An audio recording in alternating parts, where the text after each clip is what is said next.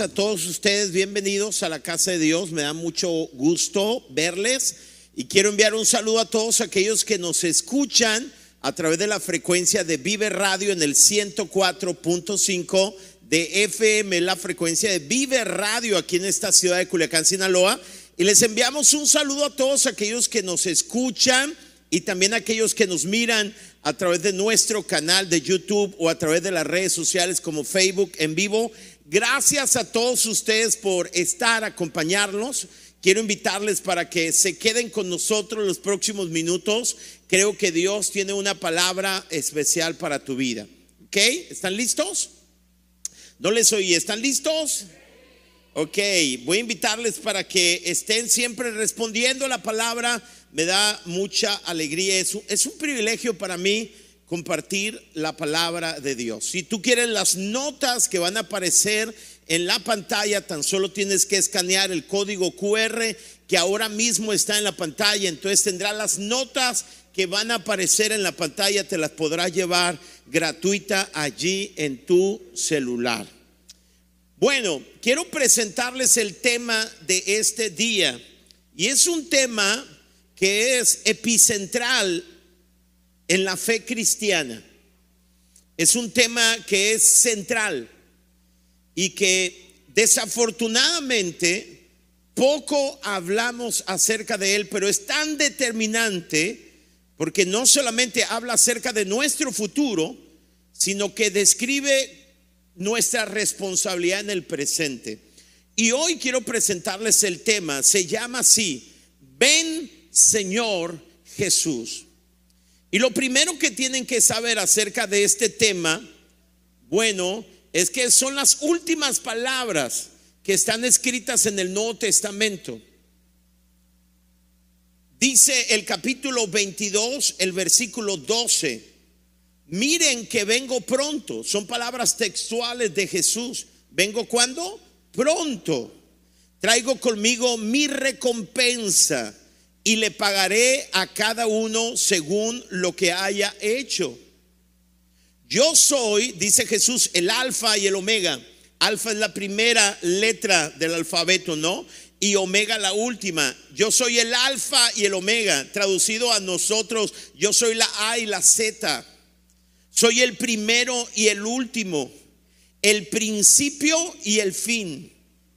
El versículo 17 dice, el espíritu con mayúscula refiriéndose al Espíritu Santo que ha sido derramado sobre la iglesia y está en el mundo convenciendo de pecado, de justicia, de juicio. El Espíritu Santo está obrando ahora mismo en el mundo. El Espíritu y la novia refiriéndose a la iglesia, porque es una figura de la iglesia. Entonces, el Espíritu y la iglesia, levante la mano la iglesia, ¿ok? Recuerden que el lugar donde nos reunimos es el templo, el edificio, la iglesia somos nosotros, aquellos que hemos sido comprados con la sangre de Jesús. Dice, el Espíritu y la iglesia cantan en coro. Y el coro del Espíritu y la iglesia es, ven. ¿Cuál es el, cántico? ¿Cuál es la expresión del Espíritu Santo y la iglesia? Ven. Y el que escucha, diga, ven. El que da testimonio de estas cosas dice sí. ¿Saben cómo, cómo dice Dios o cómo dice Jesús cuando tú y yo y el Espíritu en medio de la adoración decimos ven o en medio del trabajo, en medio de la casa decimos ven Señor Jesús? Eh, Jesús responde sí. Vengo pronto. ¿Cuándo viene Él? Pronto. Amén. Amén significa así sea amén, ven Señor Jesús. Y así termina el Nuevo Testamento, con esta esperanza, esta promesa, esta seguridad de que el Señor viene pronto.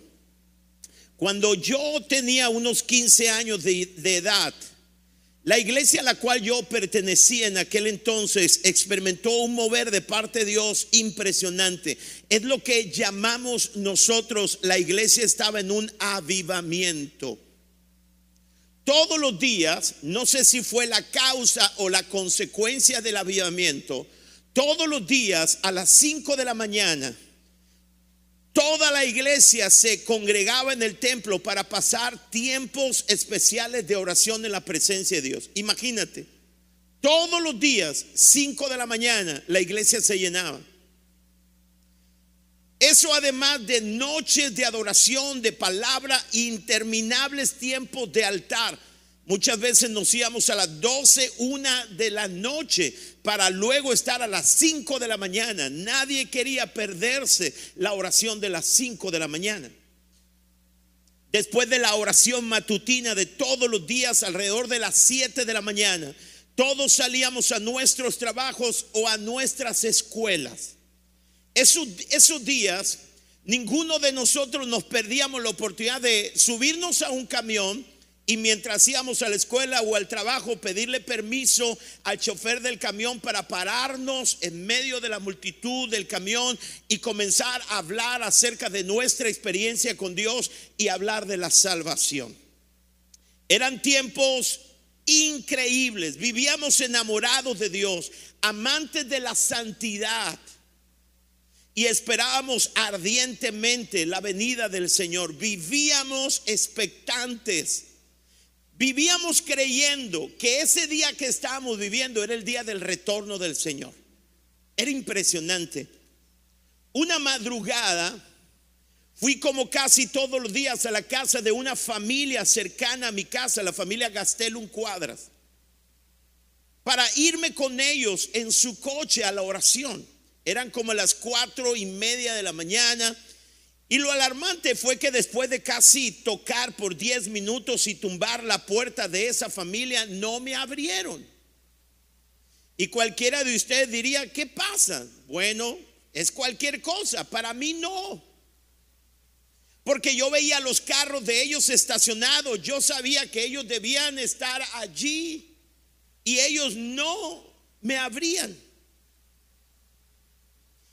Fue en ese momento cuando un temor inundó mi vida estando en la puerta de esa familia y pensé, escucha mi pensamiento, ¿habrá venido el Señor esta noche y yo no estaba listo? En ese instante entendí que la única manera de saber si el Señor había venido era ir al templo y mirar si la iglesia estaba allí orando corrí desesperadamente como jamás en mi vida me he trasladado corriendo alrededor de unos cinco kilómetros en la oscuridad de la madrugada con un grito detenido en mi garganta. El Señor vino esta noche. No sé qué pasó, pero a lo mejor no estuve listo, pensaba yo. Cuando llegué al templo, el alma me volvió al cuerpo cuando vi la iglesia buscando a Dios. Nunca he amado más a la iglesia que ese instante. Entré al templo llorando y le pedí a Dios que me ayudara a vivir siempre con la expectativa de su venida. Fueron días que nunca voy a olvidar. Vivimos o vivíamos creyendo que el Señor venía en esos días.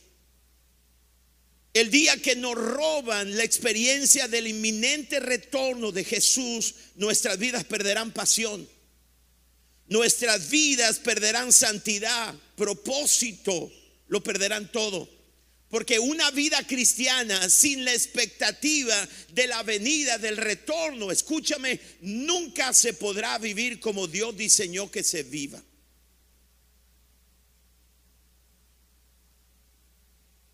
Entre paréntesis, si alguno de ustedes se pregunta qué pasó con la familia, después de media hora yo ahí llegaron y, apenados porque se habían quedado dormidos, eran muchos días de búsqueda. Pero era fascinante, creo que los mejores días de mi vida los viví a mis 15 años, cuando vivía esperando, escuchen, vivía esperando que el Señor, creyendo que el Señor venía ese día. Yo creo con todo mi corazón que cuando la iglesia pierde la expectativa, pierde su propósito, pierde su pasión, es como la Coca-Cola sin gas. Para que lo entiendas, es como un aguachile sin el chiltepín, ¿verdad? O los culichis dirían, dirían como unos mariscos sin mayonesa. Y esos son los culichis, ¿no? Cuando el apóstol Pedro, aproximadamente como en el año 80, aproximadamente escribe la carta segunda de Pedro, él está abordando una problemática, se habían levantado, y, voy a resumir mucho mi pensamiento, abre tu corazón, voy a invitarte para que en tu casa tú leas el capítulo 3 de, de segundo de Pedro. Pero cuando Pedro escribe esta carta, la iglesia estaba pasando por una circunstancia complicada. Se habían levantado personas amadores de los deleites, amadores de las pasiones. Se habían levantado para decir que la venida del Señor o el retorno del Señor no existía. Por eso el apóstol Pedro escribe una carta para dejar claro algunas premisas, algunas verdades. Vean lo que dice el capítulo 1, versículo 1 y 2, y quiero que estés pendiente quien me asiste, porque no voy a leer todo el pasaje, ¿está bien? Pero fíjate lo que dice el versículo 1 y 2. Mis queridos amigos, dice Pedro, esta es la segunda vez que les escribo. Ambas cartas son recordatorios. ¿Qué son? Recordatorios. Fíjense que las cartas no son innovaciones, no son nuevos pensamientos, son simplemente recordatorios. Hoy en día la gente tiene comezón de oír algo nuevo y la iglesia tiene comezón de oír algo nuevo. Es interesante. Es interesante que la iglesia misma ahora mismo tiene comezón de oír algo nuevo. Pero el apóstol Pedro dice, yo les escribo para recordarles lo que ya les dije en la primera carta y lo vuelvo a decir, porque hay cosas que debemos repetir una y otra vez porque son epicentrales. Y él dice, les escribo para mantener sus mentes en un estado de atención, de alerta y sin distracciones. Yo creo con todo mi corazón que lo que ha hecho COVID es distraer la iglesia. La iglesia está demasiada distraída. Yo creo y a lo mejor estoy generalizando, pero bueno, dice el versículo 3, en primer lugar, deben saber que en los últimos días los burladores van a tener un apogeo, reduciendo todo al nivel de sus sentimientos mezquinos. Y ellos se burlarán diciendo, escuche el argumento de los amadores de los placeres ellos se van a levantar y van a cuestionar y van a preguntar, ¿qué pasó con la promesa de su venida? Y es una promesa, es una pregunta burlona que servía según ellos para afirmar lo que están diciendo. Realmente la pregunta es un protocolo para decir, no es cierto la segunda venida. Y el argumento de ellos para esta premisa es que nuestros antepasados, es decir, nuestros padres que hablaron acerca de eso, están muertos y enterrados. Se acabó. Y todo sigue igual que desde el primer día de la creación. Nada ha cambiado. Aquí todo sigue igual. Túmbense el rollo eso de la segunda venida. Si nosotros lo podemos contextualizar, sería el mismo pensamiento que ahora opera, la misma filosofía, son solamente esas ideas que quieren controlar la vida de las personas. Eh, eh, eh, las nuevas filosofías hoy, ¿no? Bueno, el apóstol Pedro en este pasaje presenta por lo menos cuatro afirmaciones que tienen grandes implicaciones. Tres de ellas no son de Pedro, son de, este, de esta corriente de pensamiento que yo quiero abordar y quiero presentarles cuál es el argumento que Pedro presenta para desenmascarar esas afirmaciones que tienen implicaciones negativas. ¿Están aquí conmigo? ¿Están conmigo? La primera afirmación que decían esos hombres amadores de sí mismos, escucha, es esta. No existe nada de eso de la segunda venida de Jesús. Eso es cuento, es rollo. Y el argumento de ellos, ellos preguntan, ¿qué pasó con la promesa de su venida? Habían pasado apenas 50 años. Nuestros antepasados están enterrados, muertos, todo sigue igual desde el primer día de la creación. Fíjense, este es un argumento, una filosofía que está debidamente eh, eh, planeada para destruir con grandes implicaciones. Tú y yo no alcanzamos a entender en primera instancia la implicación de esta afirmación. Pero ellos decían, decían esto, no existe nada eso de la segunda venida para que nosotros entendamos, cuando un judío pensaba en la venida del Señor, lo hacía en términos de justicia. Digan todos conmigo en unisono, unisono justicia. O sea, los judíos decían, Dios vendrá para hacer justicia. Él vendría para recompensar a los justos y castigar a los impíos. Esa es una de las interrogantes de, por ejemplo, en el libro de los Salmos, cuando, cuando los justos ven que los impíos pareciera ser que, que Dios está muy ocupado como para, para ponerlos en su lugar. Cuando ven los justos que los impíos hacen lo malo, hasta, hasta presumen lo malo que hacen y hasta les va bien.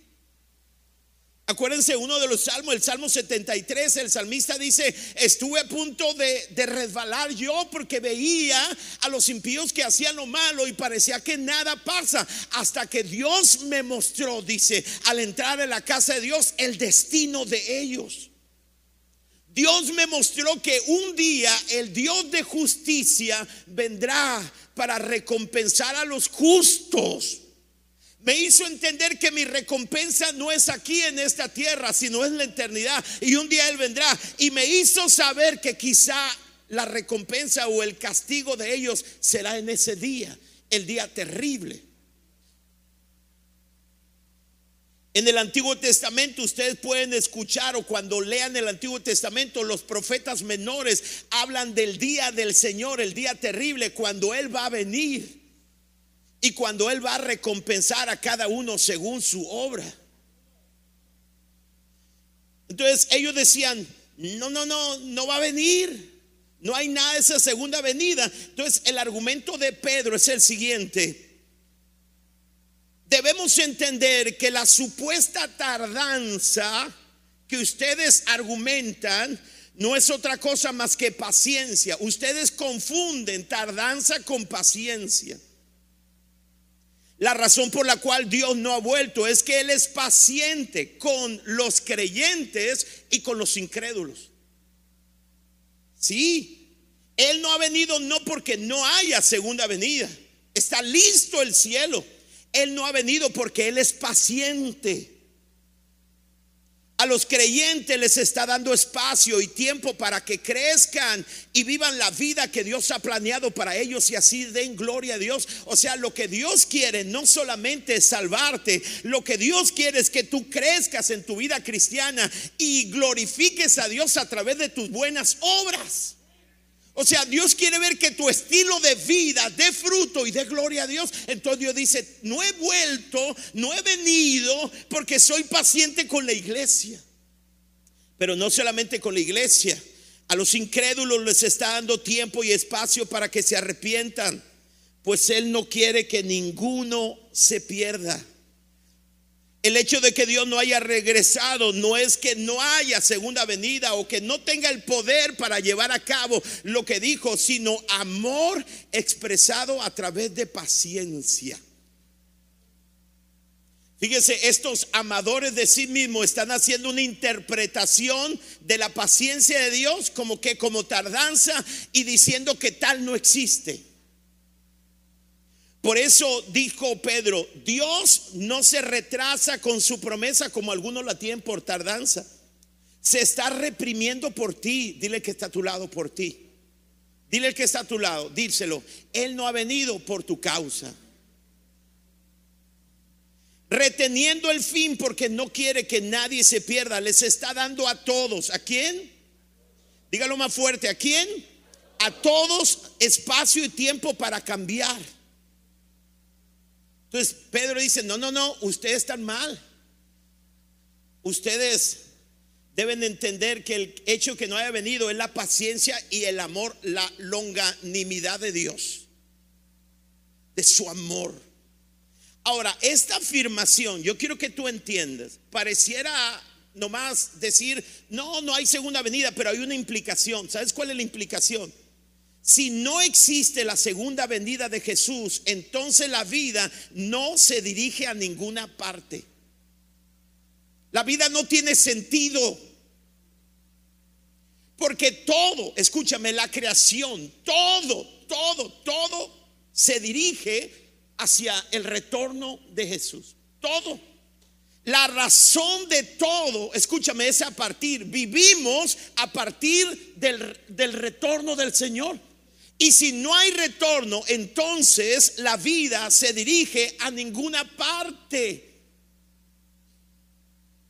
Haz lo que quieras. La vida no se dirige, podríamos decir lo que decía el autor tan célebre en nuestro país, creo que José Alfredo Jiménez, sí está bien, decía, la vida no vale nada. La vida no se dirige a ningún lado. Ahora, escuchen esto. Y si esta afirmación hubiera sido verdad, que no lo es, entonces hay una implicación todavía más poderosa. Si es la segunda afirmación negativa. Si no habrá segunda venida, entonces no existe moralidad en la creación. Y lo voy a explicar. Fíjense lo que dice la Biblia.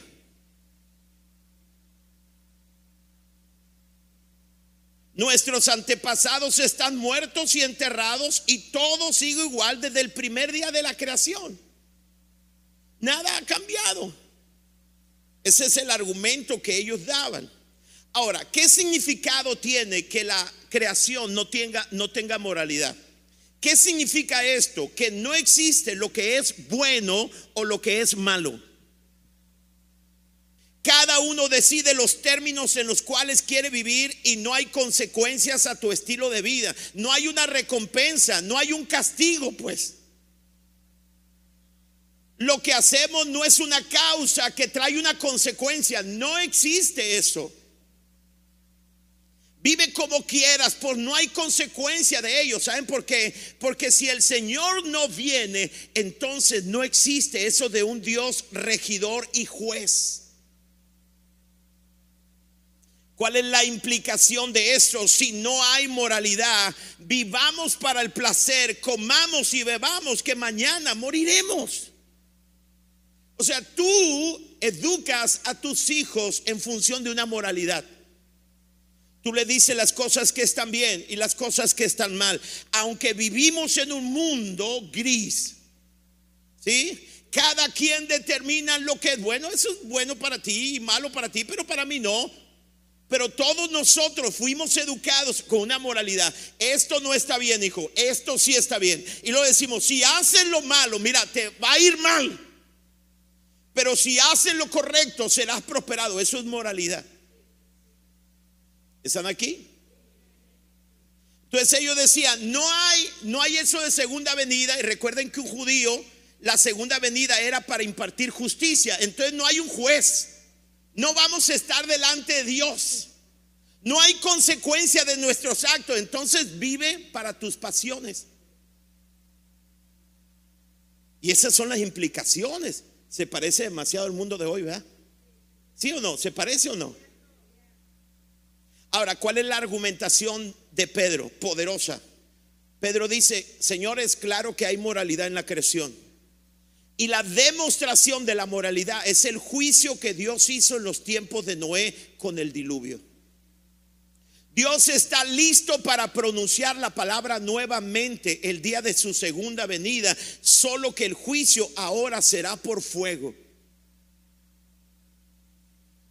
¿Qué es lo que está diciendo Pedro? Escuchen, cuando Dios creó al ser humano, capítulo 1 del Génesis, capítulo 6, el hombre se fue hacia lo malo. Y entonces fue inminente la justicia de Dios y la gracia de Dios dando una nueva oportunidad. Porque en la cruz del Calvario se, se cruzan la justicia y la gracia.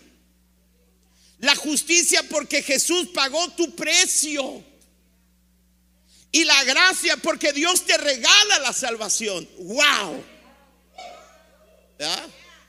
Y en el capítulo 6, escúcheme, está la justicia y la gracia. O sea, si hay un Dios juez. Señores, un día estaremos todos frente a Dios. No es cierto de que no hay moralidad. Capítulo 1, Dios creó al ser humano. Capítulo 6, el hombre se echó a perder y entonces la justicia de Dios viene y a través de la palabra de Dios viene un diluvio que lo destruye todo. Y entonces viene la nueva oportunidad, la gracia. Dios, dice la Biblia, que Noé haya gracia delante de Dios. Y Dios empieza de nuevo. Entonces dice, ustedes, versículo 5, convenientemente olvidan que hace mucho tiempo las galaxias y este mismo planeta surgieron del caos acuático por la palabra de Dios. Capítulo 1 está hablando de que todo había un caos, ¿se acuerda? Y que había aguas, había desorden, oscuridad y Dios dio su palabra y hizo la creación.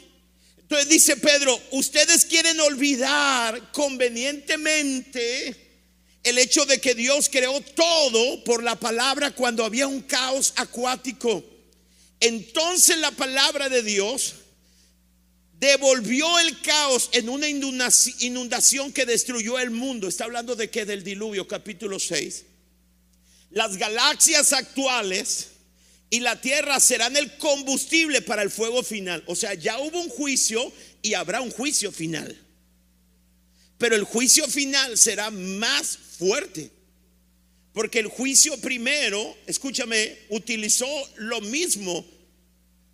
Nomás hubo el diluvio, pero estamos en, la misma tierra.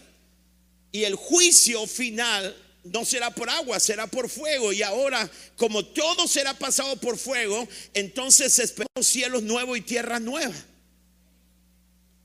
Dicen amén. Fíjense cómo dice, Dios está listo para pronunciar su palabra nuevamente. O sea, ¿cómo que eso que no existe, que se va a pronunciar la palabra si ya la pronunció una vez? Listo para dar la señal para el juicio y la destrucción de los escépticos impíos. Vean lo que dice el versículo 10. Pero cuando llegue el día del juicio de Dios, porque ese día llegará, puede ser que alguien diga que no, pero eso no lo cambia. Negar la verdad no la vuelve mentira. A ver, diga conmigo, negar la verdad no la vuelve mentira. Cuando llegue el día del juicio de Dios, sin previo aviso, chicos, como un ladrón, el cielo se derrumbará con un estruendo atronador, aterrador. Todo se desintegrará en un furioso infierno. La tierra y todas sus obras serán expuestas al escrutinio del juicio. Wow. Entonces ellos dicen, no, no existe eso de la segunda venida. Entonces la vida no tiene destino. No nos dirigimos a ninguna parte. Entonces si Dios no va a venir para impartir justicia, entonces no hay moralidad. Haz lo que tú quieras. Eso de que eso está mal lo hacen solamente para qué? Para, para señorearse. Es, es, es, el fundamento de la doctrina, ¿verdad? De la ideología de género. Tú decides qué está bien y qué está mal. Oye, pero no, no, eso es para ti. Pero tú no tienes el derecho y al final de todo, la raíz de todo son filosofías que surgen de querer satisfacer. ¿Están aquí conmigo? Tercera afirmación. Tampoco es una afirmación de Pedro equivocada. Es lo que quieren filtrar a la iglesia. El Señor sí vendrá, pues está bien. Sí vendrá. Si quieres creer que, mira, si tú quieres no creer que vendrá para hacer lo que quieres, entonces no va a venir. Ah, pero aquellos que se aferran a que va a venir, está bien, pues no les vamos a cambiar de idea. Sí va a venir, pero tardará demasiado. No vale la pena que vivas esperándolo este día. ¿Saben lo que hace esa filosofía? Dice, está bien, si te aferras a que Él va a venir, está bien, no te lo voy a negar, porque hasta fundamento tienes, pues. O sea, el que no quiere creer que el Señor vendrá a, a, impartir justicia, juicio, la moralidad de la creación, el que no quiere creer tiene que cerrar los ojos. ¿Estamos de acuerdo? Pero la iglesia, dice la filosofía, está bien, créela, porque no podemos negar la verdad. Pero hay algo que te quiero decir, Él ya tardó mucho y va a tardar mucho más. Tú ten crisis, no le esperes ahora. Vive para tus sueños, para tus planes, date placeres. Acabos que, ¿qué más da? ¿Que no la gracia perdona? Una malinterpretación de la palabra de Pablo, y es lo que dice Pedro más adelante. Algunos hasta han cambiado malinterpretado la verdad. Entonces dicen, no, Dios no va a venir pronto y al final de todo la sangre lo cubre todo. Puedes, pues aquí estamos. Él va a tardar. Mañana te preparas. Yo no sé cuál afirmación es más nociva. ¿Sabes cuál es la implicación esta que tiene esta, esta afirmación? Si Él tardará en volver, habrá un momento en el futuro para hacer lo correcto y prepararnos. prepararnos. La palabra clave ya no es hoy, sino es mañana. Hoy vive para ti, habrá un mañana para vivir para Dios.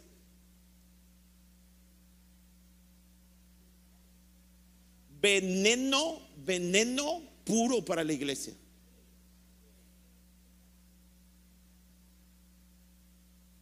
¿Están de acuerdo conmigo?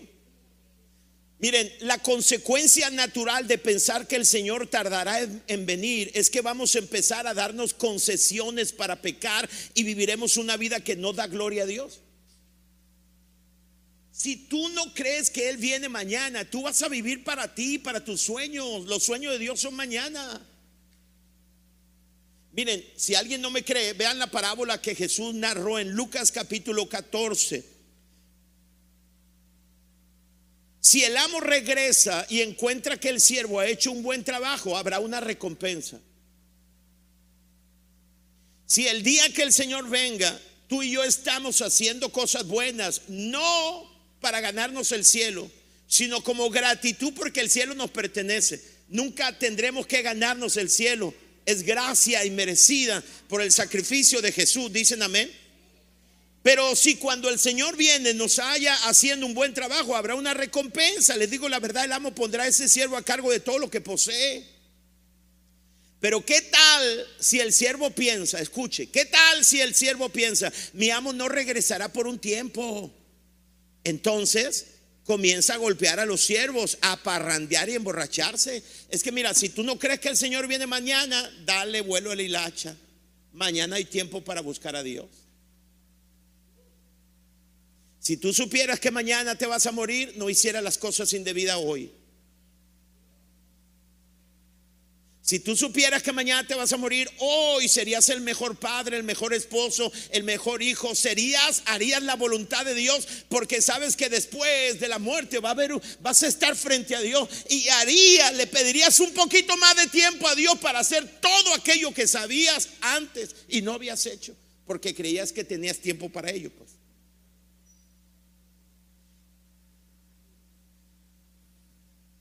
¿Cuál es la argumentación que dice Pedro? Escuchen, la voluntad de Dios es que vivamos con la expectativa de su retorno cada día de nuestras vidas aquí en la tierra. Al terminar cada día, escúchame, cada día cuando llegamos a la cama debemos pensar y anhelar que quizá el día esperado sea el día de mañana y prepararnos para ello. Si tú creyeras que el Señor viene, no te permitirías una noche molesto con tu esposo, tu esposa, tus hijos, tu hermano porque ¿cómo te va a encontrar Él y tú con esas ondas?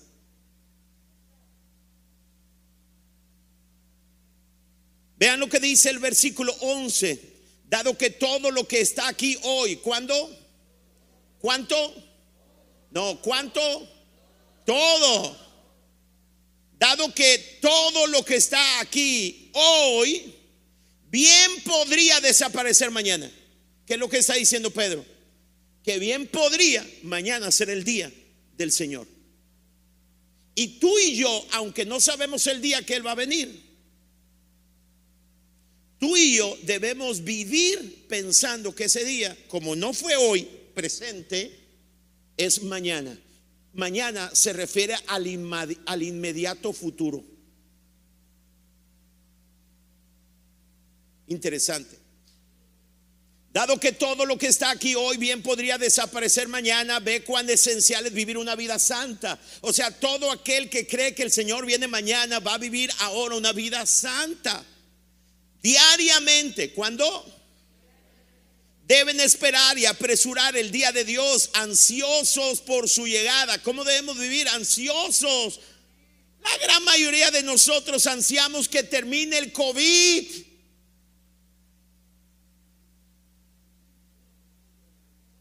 Pero no vivimos ansiando que venga el Señor.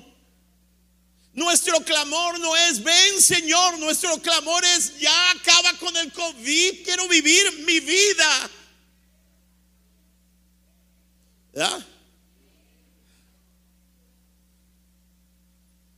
Un comentarista, Matthew Henry, él dijo, no esperes ser hallado en paz el día de Dios.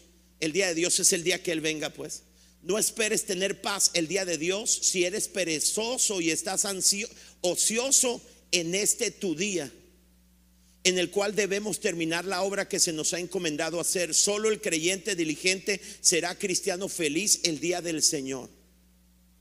Y debo decir, yo soy la iglesia, y debo decir que hay mucha gente de la iglesia que está metida en su casa esperando que pase el COVID para hacer la voluntad de Dios, ¿quién les dijo que habrá un mañana y que mañana no viene el Señor?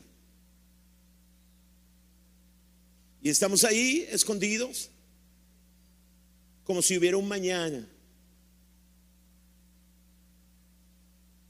Y no estoy diciendo que vayas sin cubreboca, que te acerques y abraces a medio mundo, pero entiendes que puede venir el Señor mañana. O puede ser que mueras entonces tú quieres estar listo, cualquiera que sean las dos cosas. Entonces tú llamas, tú te acercas dos metros, hablas la palabra de Dios, compartes, lo haces. ¿O crees que habrá un mañana para hacer la voluntad de Dios? Esa es una filosofía que se ha mezclado en el corazón, la filosofía del mañana. El Señor va a tardar. Tienes un hoy para ti, el mañana es de Dios.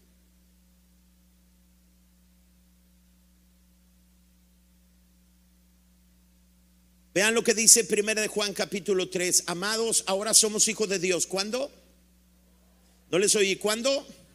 Y aún no se ha manifestado lo que hemos de ser, pero sabemos que cuando Él se manifieste, seremos semejantes a Él porque le veremos tal como Él es. O sea, habrá un día que estaremos frente a Él y seremos como Él. Y lo dice, y todo aquel que tiene esta esperanza en Él se purifica a sí mismo como Él es puro.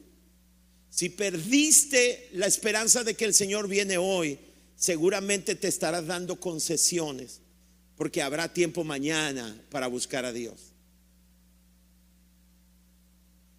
¿Sabes? La iglesia primitiva, ellos vivían creyendo que el Señor venía.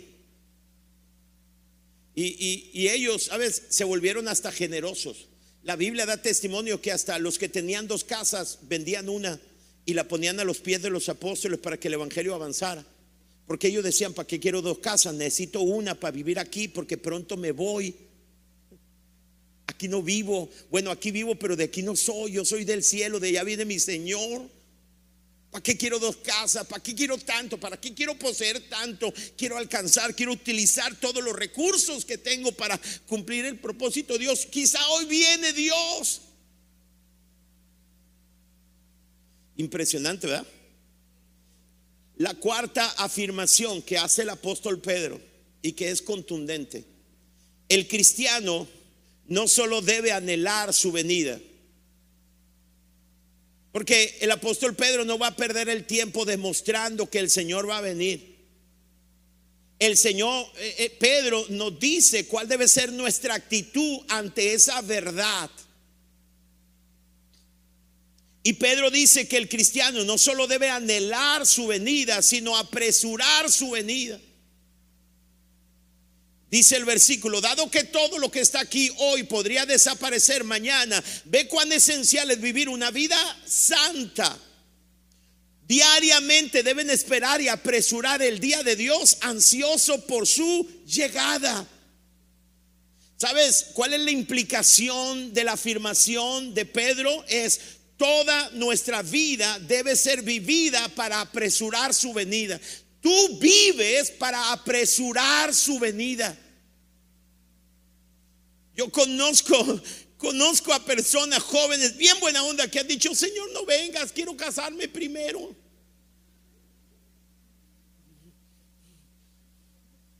Y los que están casados dicen, Señor, te tardaste, hubieras venido antes que atravesar este trago amargo.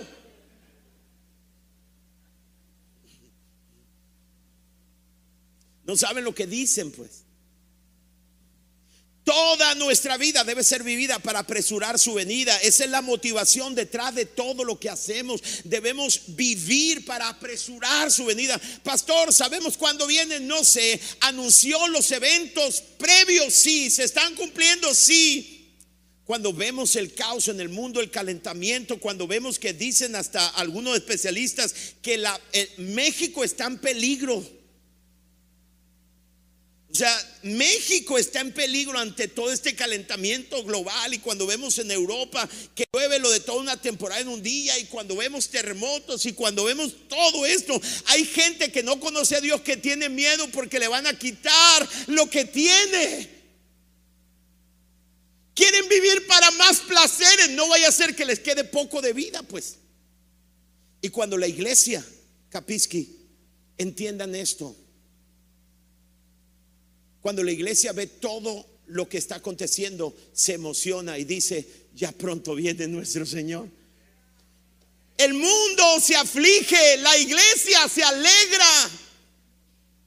Cuando vean todo esto, dice Jesús, levanten el rostro, porque su Señor está pronto.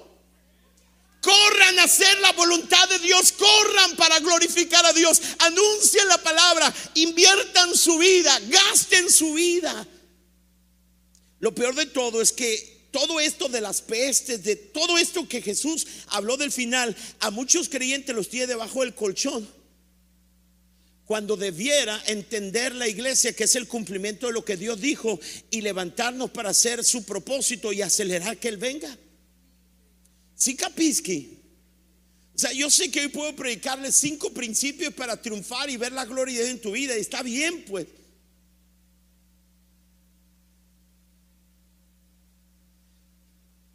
Entonces, Pedro dice, hermanos, hay que vivir para apresurar su venida. Y alguien de ustedes se preguntará, pastor, ¿cómo podemos apresurar su venida? Tres cosas les digo. Número uno, a través de la oración. Fíjense lo que dice la escritura, Apocalipsis. Bueno, el Padre nuestro, cuando Jesús nos enseñó a orar, dijo, uno de los fundamentos dice, Padre nuestro que estás en los cielos, santificado sea tu nombre. Lo dice, venga tu reino. Es cierto que el reino de los cielos está en nuestras vidas, pero nosotros anhelamos la consumación del reino de Dios. No somos de aquí, plebes. No somos de aquí.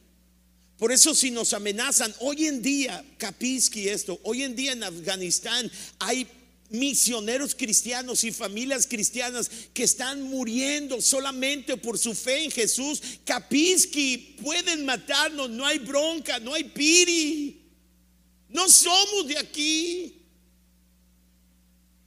Y un día Él vendrá y nos va a dar una recompensa. Vivimos para la recompensa de allá.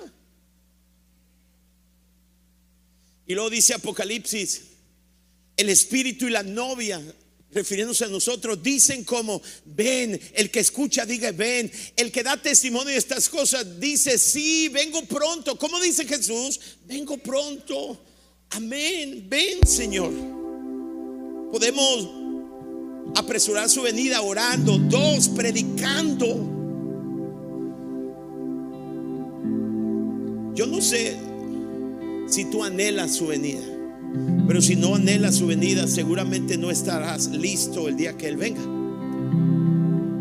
Y lo tercero, ¿sabes cómo nosotros podemos acelerar su venida? viviendo una vida agradable,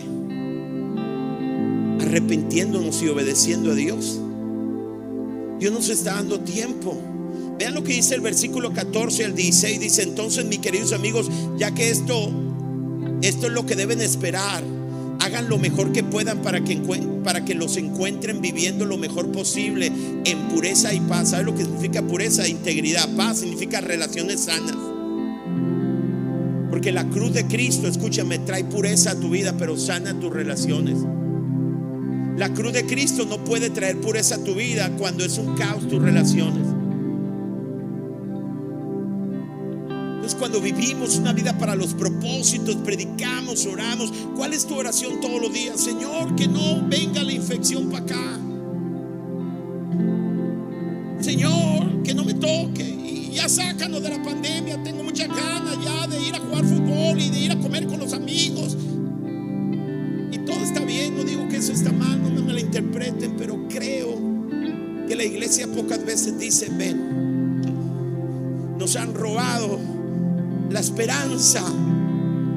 Y si no tenemos la esperanza que Él venga, entonces ¿para qué hacer lo bueno si no habrá recompensa?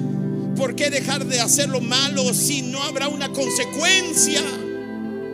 Comamos y vivamos. Vayamos y démonos a los placeres. Vivamos una vida incorrecta. No hay consecuencias. Nos robaron la esperanza. Pero si hay esperanza en nosotros, esto es la Biblia, ¿eh, plebes? Digo, plebes, esto es la Biblia. Si la quieres creer y si no la quieres creer, sigue siendo verdad. Cierra los ojos, pero un día vas a estar frente a Dios. Y quizá no hay un mañana para ti. Porque quizá mañana no venga Dios, quizá sí. Pero quizá hoy tú mueras. Y no hay un mañana para ti. Si quieres jugártela, si vale tan poco tu vida para jugártela, dale. Dios, y voy a decir algo muy fuerte, Dios es glorificado en los que se salvan como en los que se pierden. Te lo voy a decir de otra manera. El cielo no te ocupa a ti. Si no llegas tú al cielo, no va a haber llanto allá. Si yo no llego al cielo, no hay pire en el cielo. Créeme, va a ser glorioso allá. No creas que va a haber un minuto de silencio por ti, por mí. No va a haber nada. Porque Dios no va a llevar al cielo al que no quiera ir, pues. Quieres tener una comida tuya, invitar a tu fiesta a alguien que no quiere, que no te quiere ti. Tú lo quieres ahí, con la cara de. ¿Entiendes? No. O sea, voy a hablarlo de mí para que no crean que es personal. Si yo no llego al cielo, no hay piri, pues el cielo va a ser algo glorioso. Pero Dios no quiere que yo me pierda. Dios es paciente. Si Él no ha venido es porque la iglesia también, no solamente porque ama a los pecadores, ama a la iglesia y quiere que tú y yo vivamos. No se trata nomás de que Dios nos perdone, se trata de que demos frutos, señores, señoras. Se trata de que glorifiquemos a Dios en medio de la pandemia, de que le echemos ganas, de que creamos que el Espíritu Santo se está moviendo, que Él es rey, que Él está sentado en su trono. Eso es.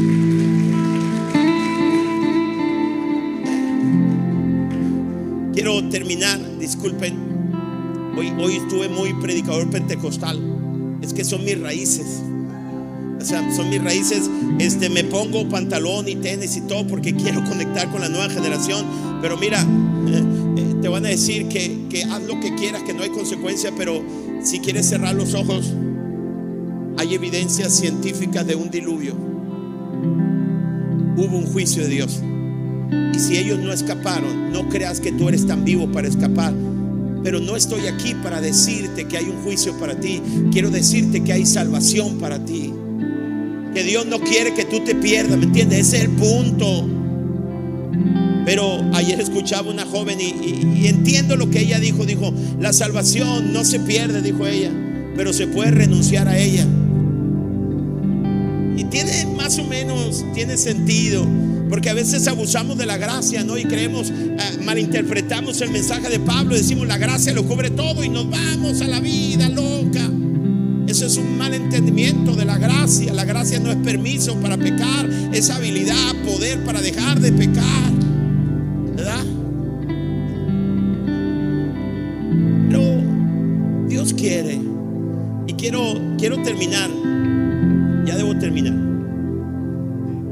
En la mañana a los jóvenes que, y a las personas que vienen a servir, si alguien quiere adrenalina, si alguien quiere una, una, una, una experiencia extática, de veras, si la quiere, no, no necesita drogas, ni necesitas sexo ilícito, ni necesitas dañar tu vida.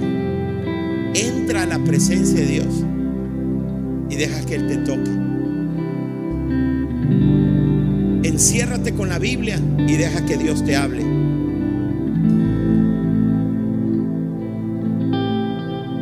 Por ejemplo, ustedes ven una pasión en mi vida y entonces ayer estuve yo en este pasaje de Pedro horas y horas y horas y horas estudiando y, horas y horas y la, palabra de Dios me apasiona. Es, es, como, es como un toque.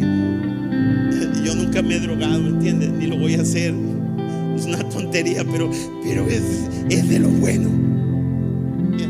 Entrar a la presencia de Dios y sentir su presencia es lo máximo. Y escúchame, sin dejar heridas en tu alma y culpa. ¿Entiendes? Pero escucha, Dios le dijo a Jesús, siéntate aquí a un lado de mí. Yo voy a hacer que todos tus enemigos se pongan, los voy a someter debajo de ti. Esa es la palabra que Dios le dio a Jesús. Y Dios va a someter un día, el día del Señor, temible, va a someter a todos bajo el señorío de Jesús. Dios va a someter, excepto a los que voluntariamente se someten por amor. ¿Entiendes? Entonces yo me sometí por amor. Dije, tú me amaste tanto, diste tu vida por mí, me ofreces el cielo, tú eres mi Dios, quiero hacer tu voluntad, no quiero vivir para mí, entonces yo me someto a Dios y Él me abraza. Pero todos aquellos que dicen, no, no, no, está bien, un día los van a someter, pero ya no, ¿entiendes? Ya será un día terrible. No, no, no, Dios guarde, será el lloro y el crujir de dientes, Dios guarde, no le estoy hablando de eso, porque eso no es para ti, salvo que quieras ir para allá. ¿Sí me entiendes? O sea, no te estoy diciendo porque eso es para ti, salvo que tú quieras ir. Te quiero decir que el cielo es tuyo, salvo que renuncies a ese privilegio, porque hay tantas personas que en el mundo nunca oyeron hablar acerca de Jesús. Y tú tuviste la oportunidad de escuchar. Por eso, en aquel día, dice el Señor, el juicio no será igual para todos. Porque aquellos que conociendo lo bueno no lo hicieron, recibirán un castigo mayor de aquellos que no hicieron lo bueno porque lo ignoraron, nunca les hablaron. Pero tú eres bienaventurado porque escuchaste y puedes responder ante un Dios de amor. Dicen amén. Y quiero que escuchen una canción. Si está Juan aquí?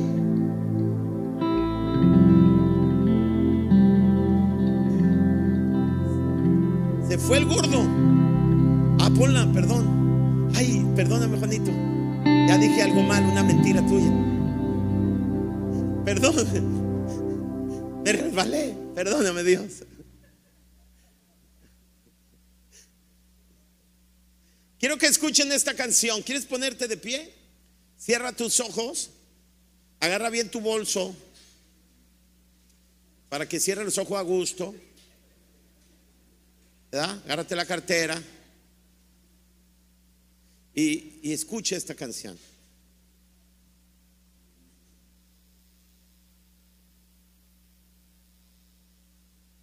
Se está vengando Juan.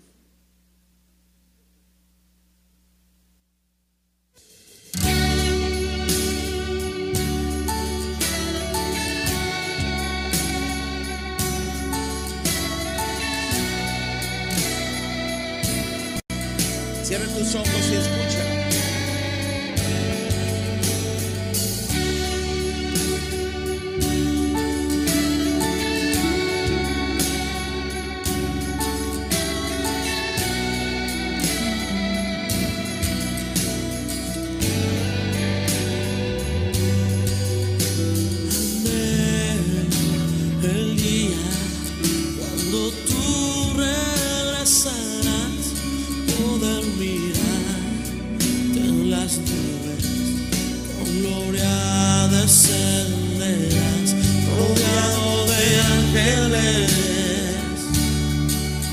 En el cielo tú vendrás, podré cantar. Cuán grande ser. Y la iglesia. Y la iglesia dice. Que... Y la novia dice, ven, cántalo. Y la novia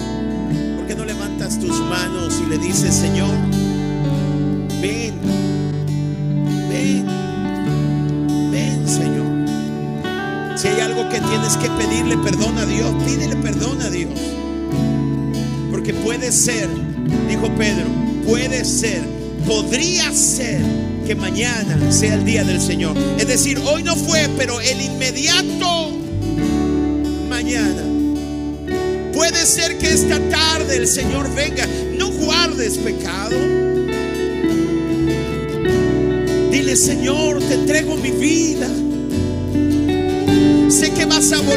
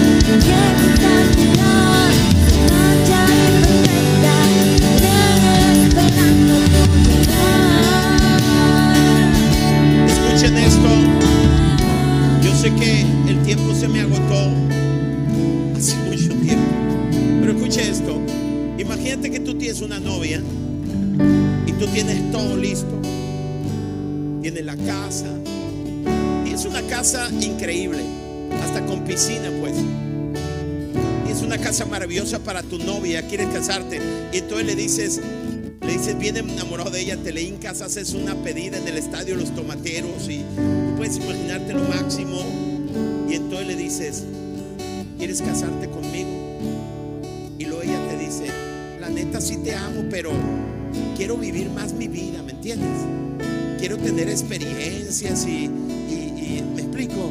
Entonces, te vas para atrás, ¿verdad, hijo? Te vas para atrás. Y esa es, la, esa es la filosofía del mundo, ¿eh? Los jóvenes no quieren casarse, ¿lo has visto? 29, 30 años no quieren casarse, no, hombre, ¿para qué? Si, si ven esa filosofía de no compromiso, no esto, no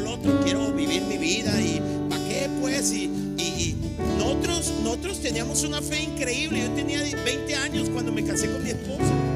No teníamos nada, pero ya la amaba a ella, pues. Tenemos 30 y tantos años juntos, la amo a ella. O sea, hemos conquistado el mundo juntos. Hay quienes quieren conquistar el mundo primero para luego. No, yo hasta que tenga mi casa. La verdad, si la novia te dice, yo no me caso contigo hasta que tenga tu casa, no te cases con ella. No te cases con ella. Te conoce, pues no cree en ti, no te cases con ella. ¿Sí o no? ¿Entiendes? ¿Saben lo que estoy diciendo? verdad? Yo pienso, ¿cómo te llamas? Carlos, gracias Carlos. Te, te identifico bien, ¿eh? Eres el, hermano de ella y el hijo de ella. ¿Sabes? Yo sé muy bien. Eh, escuchen esto. Yo veo, yo veo Dios en el cielo esperando. O sea, tiene dos. Mira, en seis días creó el universo, las galaxias, lo que ni siquiera conocemos. Solo con su palabra. Y tiene dos mil años preparando una casa hermosa para nosotros. Pero la novia no está lista. Ni quiere alistarse. Si me cae Taturi. Cae Taturi es, me estoy comunicando. Tenemos que anhelar su venida, ¿sí o no? Yo, yo quiero orar por aquellos que están aquí por primera vez, aquellos que me miran por primera vez. Disculpen el cochinero, relajo este. Pero si tú nunca has invitado a Jesús a tu corazón, yo quiero decirte que puedes invitarlo hoy y prepararte para su venida. Si alguien está aquí, a lo mejor hace mucho tiempo aceptó a Jesús y han dado, como hijo pródigo, este es el día. Te lo dijo, este es el día. No es mañana, es ahora. Y si tú quieres invitar a Jesús y nos miras o estás aquí en el auditorio, cierra tus ojos. No, no, no los cierres, mejor mira la pantalla. Y repite juntamente conmigo esta oración. Vamos, lo hacemos todos. Y yo creo, iglesia, que hay muchos de nosotros que debiéramos arrepentirnos. ¿Vale? Repite, Señor Jesús, vamos, dilo conmigo mejor. Hoy abro mi corazón y te entrego mi vida. Deposito mi fe en ti y pido que me perdones de todos mis pecados. Te doy gracias por tu amor y tu misericordia y te entrego y te recibo como mi Señor y Salvador. Ayúdame a caminar contigo en cada momento de mi vida. Gracias por la salvación en el nombre de Jesús. Amén. Vamos, di conmigo, postdata.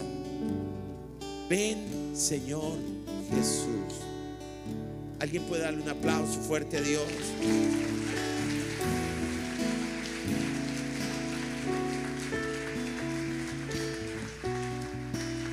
Amén. ¿Habrá alguien que hizo esta oración por primera vez aquí en el auditorio? ¿O por segunda vez? O sea, alguien que hizo esta oración tenga tiempo viniendo a la iglesia, pero ahora la hizo porque ahora, o sea, que Dios, el Espíritu Santo obró en su vida, le trajo convicción. Gracias, hay una mano levantada. ¿Habrá alguien más? Gracias, allá hay otra mano. Gracias, sí. No estoy hablando a los nuevos, estoy hablando, hay muchos de la iglesia que necesitan arrepentirse. Voy a decirlo mejor para que no se agüiten. Hay muchos en nuestra iglesia que necesitamos arrepentirnos. Porque el arrepentimiento no es un día, es todos los días de nuestra vida. ¿verdad? Amén. Que no le dan un aplauso fuerte, fuerte a Dios.